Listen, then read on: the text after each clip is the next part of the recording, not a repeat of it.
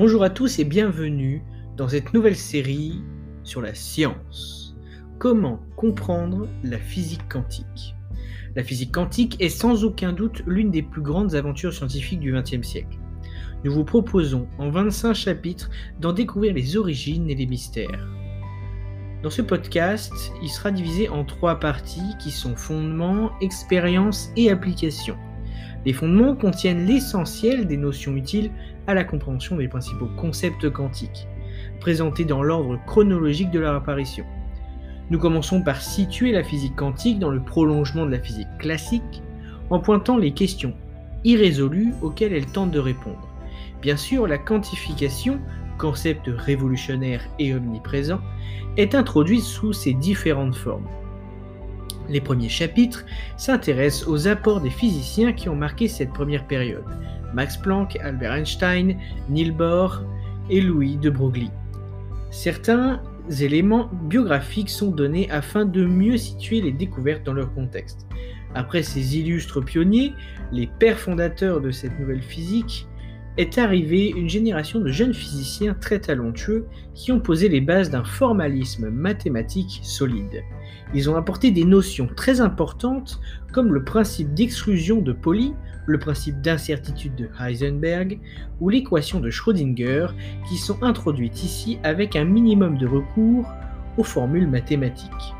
Avec Max Born, les probabilités font leur apparition. Nous montrons comment ces hypothèses s'intègrent dans les travaux de ses prédécesseurs et comment elles bouleversent la conception déterministe du monde physique. Qui prévalait jusque-là, la physique quantique entre alors dans l'ère de l'interprétation. Einstein a vu d'un œil très critique les transformations de la théorie qu'il a grandement contribué à développer. Cette critique s'exprime par le biais du paradoxe EPR, qui est exposé en détail. Nous examinons par la suite à quel point la notion de mesure possède un sens différent en physique quantique et en physique classique. Pour terminer cette première partie, nous donnons un aperçu de l'électrodynamique quantique, qui est à la base de la physique des particules, puis nous faisons un tour d'horizon des principaux courants d'interprétation, depuis l'interprétation de Copenhague de Bohr jusqu'à nos jours. La deuxième partie détaille certaines expériences clés de la physique quantique qui permettent d'illustrer les concepts présentés dans la première partie. À l'époque des pères fondateurs, il s'agissait le plus souvent d'expériences de pensée, comme le célèbre paradoxe du chat de Schrödinger ou celui de l'ami de Wigner. Plus tard, grâce au développement de sources cohérentes, de particules quantiques, électrons, photons et même atomes, des interférences quantiques ont pu être observées en laboratoire. Nous illustrons cela à l'aide des expériences des fentes de Young et de l'interféromètre de Machensker. Les célèbres expériences du physicien français Alain Aspect sont ensuite examinées. À la lumière des travaux de John Bell, qui répond 30 ans plus tard au paradoxe EPR et donne raison à bord face à Einstein, des expériences plus récentes comme l'obtention de nuages d'atomes froids ou les travaux du prix Nobel de physique 2012 Serge Haroche sont également abordés. La troisième partie détaille plusieurs applications de la physique quantique dans le domaine de la recherche scientifique, mais aussi dans notre vie quotidienne.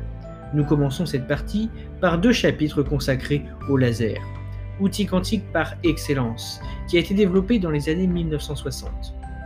Nous présentons tout d'abord son principe de fonctionnement, qui découle largement de la théorie de l'émission, stimulée, élaborée par Einstein en 1917. Nous continuons en explorant toute une gamme d'applications de l'émission laser dans, des domaines aussi variés que la communication, la médecine ou la recherche fondamentale. Nous donnons ensuite un aperçu de la technique d'analyse par spectroscopie, qui est une illustration des modèles atomiques quantiques fondamentaux et qui a largement bénéficié de la mise au point des sources laser. Deux chapitres s'intéressent ensuite à des applications de la physique quantique que l'on peut qualifier de futuristes, tant elles peuvent paraître surprenantes. Il s'agit de la cryptographie, de la téléportation et de l'ordinateur quantique dont la mise au point, si elle advient un jour, risque de bouleverser totalement le paysage de l'informatique. En conclusion de cette partie de l'ouvrage, nous mettons en évidence la manière dont les produits de la physique quantique ont envahi peu à peu notre quotidien. Laser, GPS, électronique, imagerie médicale, les quantas sont partout. Quoi de plus naturel que d'aller à leur rencontre? Nous vous invitons à un voyage dans un monde microscopique, au cœur de la matière, où notre intuition classique est bien souvent mise à l'épreuve. Nous allons commencer aujourd'hui par la préhistoire de la physique quantique. À la fin du 19e siècle, les physiciens sont presque convaincus que les lois classiques leur donnent une connaissance complète du monde physique. Cependant, quelques rares questions restent sans réponse. En 1900, la physique quantique est née d'une volonté de répondre l'une d'entre elles.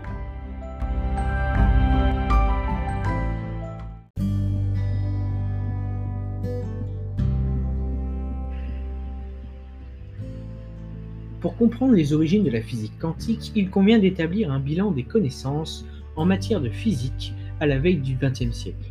Grossièrement, la physique est alors partagée en trois disciplines, la mécanique, l'électromagnétisme et la thermodynamique. La mécanique classique ou newtonienne repose sur deux piliers, établis tous deux par Isaac Newton à la fin du XVIIe siècle. Le premier de ces piliers est en fait constitué de trois lois dites du mouvement. Le deuxième est la théorie de la gravitation universelle, qui est sans aucun doute l'une des plus grandes découvertes scientifiques de tous les temps. La combinaison de ces deux découvertes majeures va induire des progrès théoriques et techniques considérables pour l'humanité. Ce sont aujourd'hui encore les lois de Newton qui nous permettent de calculer les trajectoires des fusées et des satellites que l'on envoie dans l'espace. L'électromagnétisme deuxième branche de la physique, est issue d'une volonté d'unifier le magnétisme et l'électricité. Les lois fondamentales de l'électromagnétisme sont énoncées en 1864 par James Maxwell, sous la forme de quatre équations devenues célèbres. Elles sont toujours largement utilisées pour décrire des systèmes variés comme les ondes radio, la téléphonie ou encore les moteurs électriques. La troisième branche de la physique classique est la thermodynamique. Cette discipline, régie par trois principes fondamentaux, étudie les mécanismes de transfert thermique entre le corps. Elle s'est développée au cours du XIXe siècle, notamment sous l'impulsion des physiciens Carnot, Joule et Clausius. Les applications de la thermodynamique sont nombreuses. Elle a permis l'invention du moteur à explosion, des systèmes de réfrigération. Elle est aussi à la base de l'étude de nombreux systèmes physiques et géophysiques. La lumière ondes électromagnétiques. Ajoutons à cet ensemble de connaissances dont les physiciens disposent l'optique, qui peut être traitée en intégralité avec les seules équations de Maxwell, qui, pour cette raison, fait partie de l'électromagnétisme. On distingue habituellement deux facettes de l'optique. L'une, géométrique, représente les rayons lumineux comme des lignes droites que l'on peut tracer sur du papier à l'aide d'une règle. L'autre, ondulatoire, traite la lumière comme une onde en fait, moyennant certaines hypothèses, la première est une approximation pratique et intuitive de la deuxième. Le débat sur la nature ambivalente de la lumière a joué un rôle essentiel dans le développement de la physique quantique. Après quelques siècles d'hésitation, dû en partie à une vision corpusculaire héritée de Newton, à l'aube du XXe siècle, il ne fait plus de doute que la lumière a un caractère ondulatoire.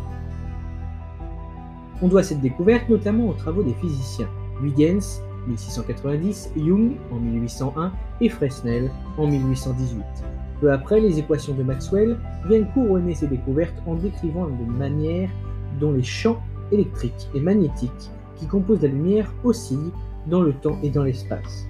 Si l'on résout ces équations, on est alors capable de décrire pour chaque point d'un rayon lumineux la position et le comportement temporel du champ électromagnétique. On peut en déduire trois choses la première est que la lumière se propage à une vitesse déterminée et finie, c'est la fameuse vitesse de la lumière. La deuxième déduction est que si la lumière ne rencontre pas d'obstacle, elle se propage dans une direction fixe et rectiligne. Enfin, la solution mathématique met en évidence un phénomène ondulatoire qui oscille avec une certaine fréquence, c'est-à-dire un nombre d'oscillations par seconde, et une certaine longueur d'onde qui détermine la couleur de la radiation lumineuse. Pour avoir un ordre d'idée, la lumière bleue a une longueur d'onde de 400 nanomètres environ, ce qui représente 1 cm divisé par 25 000. La prise de conscience du caractère ondulatoire de la lumière a permis aux physiciens de comprendre deux phénomènes essentiels qui sont les interférences et la diffraction, inexplicables à l'aide d'un modèle corpusculaire de la lumière. Interférence et diffraction. Un phénomène d'interférence a lieu lorsque deux ondes ou plus se rencontrent en un point de l'espace. L'image simple à laquelle on a souvent recours pour comprendre ce qui se passe est celle d'un étang d'eau calme dans lequel on jette deux cailloux. On suppose que leurs points de chute sont suffisamment distants l'un de l'autre pour que, l'on puisse voir deux sources de vagues se former, se déplacer librement puis se rencontrer. Quand deux vagues se superposent, elles créent une vague dont la hauteur dépend de la différence de hauteur entre les vagues sources. Si elles sont toutes les deux à leur maximum au point de leur rencontre, la vague résultante est d'une amplitude maximale. Si l'une est à son maximum et l'autre à son minimum, le résultat est une vague d'amplitude minimale, éventuellement nulle. Entre les deux situations, on obtient une vague dont l'amplitude se situe entre ces deux limites. Lorsqu'on réalise des interférences avec de la lumière, dans le premier cas, on crée une lumière d'intensité maximale, alors que le deuxième cas conduit à une intensité minimale. En observant le résultat sur un écran, on constate une alternance de zones brillantes et de zones sombres caractéristiques du phénomène d'interférence. Par ailleurs, les interférences permettent d'expliquer un deuxième phénomène qui est la diffraction. La diffraction se produit lorsqu'un rayon lumineux passe à travers une ouverture dont les dimensions sont du même ordre de grandeur que la longueur d'onde. Pour de la lumière visible comme du bleu, une ouverture d'un centimètre de diamètre ne fait donc pas l'affaire. Lorsque le rayon passe à travers une ouverture de très faible dimension, il crée toute une multitude de sources secondaires qui émettent à leur tour de la lumière et interfèrent entre elles. Ceci donne lieu à une alternance de zones sombres et brillantes comme pour une interférence à deux ondes. On obtient un dessin caractéristique de la forme de l'ouverture et appelé figure de diffraction. Il est important de bien comprendre que ces deux phénomènes fondamentaux ne sont explicables que si l'on se représente la lumière comme une onde. Ainsi, en cette fin de 19e siècle, les problèmes de l'optique semblent enfin résolus à l'aide d'une théorie unifiée. Par ailleurs, la mécanique et la thermodynamique apportent chaque jour des progrès qui alimentent une révolution industrielle en marche.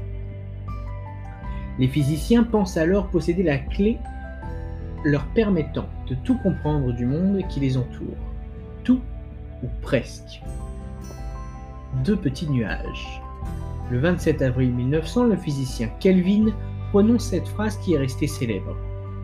La connaissance est physique, est semblable à un grand ciel bleu, à l'horizon duquel subsistent seulement deux petits nuages. D'où viennent ces deux petits nuages? Le premier provient d'une expérience réalisée par Michelson et Morley en 1887. À cette époque, on pensait que la lumière se propageait dans un milieu indéfini appelé éther. Une sorte d'atmosphère liée à la Terre et entraînée par son mouvement.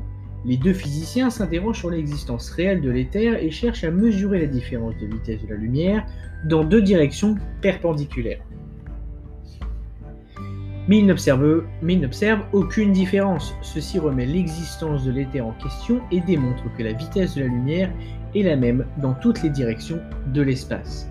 Autrement dit, on ne peut pas l'additionner à la vitesse de la Terre comme on le fait pour un voyageur qui marche dans un wagon. Ces conclusions ne sont pas explicables avec les connaissances de l'époque. Ce résultat fondamental sera repris plus tard par Einstein et lui permettra de développer sa célèbre théorie de la relativité. le deuxième petit nuage est ce que l'on appelle le problème du corps noir. La question sous-jacente est de savoir quelle relation il existe entre la couleur d'un corps chauffé et sa température. En 1900, deux physiciens, Rayleigh et Jeans établissent à l'aide d'un raisonnement qui mêle la mécanique, la thermodynamique et l'électromagnétisme une loi qui donne l'intensité lumineuse d'un corps chauffé, le fameux corps noir, en fonction de sa température et de la longueur d'onde. C'est là-dessus que fonctionnent les caméras infrarouges. Néanmoins, quand on applique la formule obtenue à des radiations de longueur d'onde de plus en plus courtes, on obtient une intensité lumineuse qui est de plus en plus importante. À la limite, celle-ci diverge même vers l'infini. Cette région des courtes longueurs d'onde correspond aux radiations ultraviolettes. Cela implique que tout corps qui brûle et qui émet de la lumière, le soleil ou un simple four par exemple, contient des radiations ultraviolettes d'une intensité infinie. Ceci est évidemment faux, car totalement incompatible avec toute vie sur la Terre.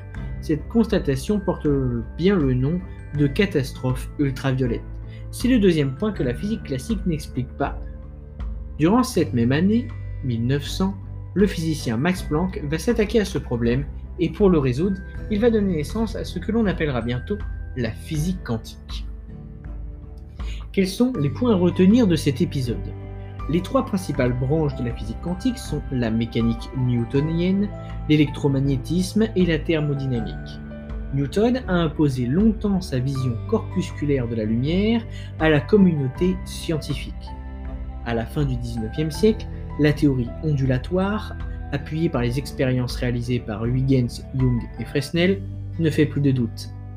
Les équations de Maxwell apportent un cadre mathématique solide à la théorie ondulatoire. La lumière est une onde électromagnétique qui se propage en ligne droite à une vitesse finie. Les interférences et la diffraction ne s'expliquent qu'à l'aide d'une théorie ondulatoire de la lumière. Les deux problèmes non résolus par la physique classique sont l'invariance de la vitesse de la lumière en fonction de sa direction de propagation et le problème du corps noir. En 1900, en cherchant à résoudre le problème du corps noir, Max Planck donne naissance à la physique quantique. C'est tout sur ce premier épisode de la science et de la physique quantique. La prochaine fois, nous parlerons de Planck et sa célèbre constante. N'hésitez pas à nous suivre sur les réseaux sociaux et bien sûr sur toutes les plateformes d'écoute.